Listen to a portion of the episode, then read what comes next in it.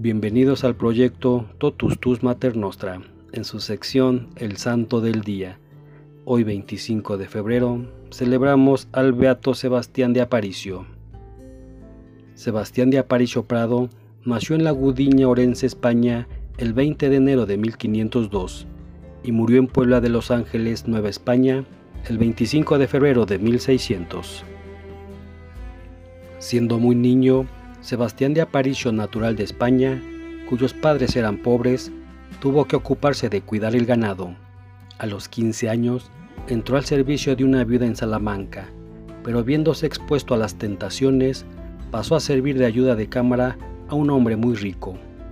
Un año después, fue a trabajar en una granja de Sanlúcar de Barrameda, lugar de donde partían los barcos que iban a América.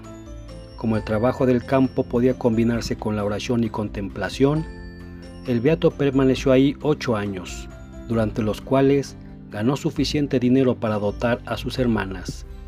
Viéndose de nuevo asaltado por la tentación, huyó de Sanlúcar y decidió partir a América.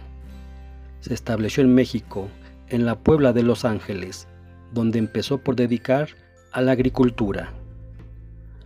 Más tarde inició un negocio de transportes de mercancía y correo entre Zacatecas y México.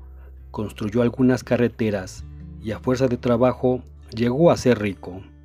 Empleaba su dinero en obras de caridad, dotando a las doncellas, alimentando a los pobres y prestando a los campesinos sin exigirles que le pagasen. El prestigio de Sebastián, así entre los españoles como entre los indios, era inmenso. La gente apelaba a su juicio para resolver las disputas. A pesar de su riqueza, el beato vivía muy austeramente.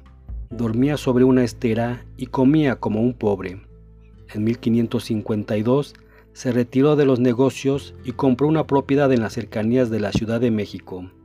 Allí llevó una vida más retirada durante 20 años, entregado al cultivo y la cría de ganado. A los 60 años se casó con una mujer pobre a ruego de los padres de ésta. Cuando murió su esposa, el beato se casó de nuevo, pero en ambos casos el matrimonio no llegó a ser consumado por consentimiento mutuo de los cónyuges. Después de la muerte de su segunda esposa, cuando tenía 70 años, el beato se vio atacado por una peligrosa enfermedad y fue desahuciado por los médicos. A pesar de ello, recobró la salud considerando esto como un aviso del cielo. Regaló todas sus posesiones a las clarisas y tomó el hábito de la Tercera Orden de San Francisco. Pasó algún tiempo al servicio de las clarisas, pero después, sintiéndose llamado a la vida conventual, ingresó en el monasterio de los frailes menores de la observancia en la Ciudad de México.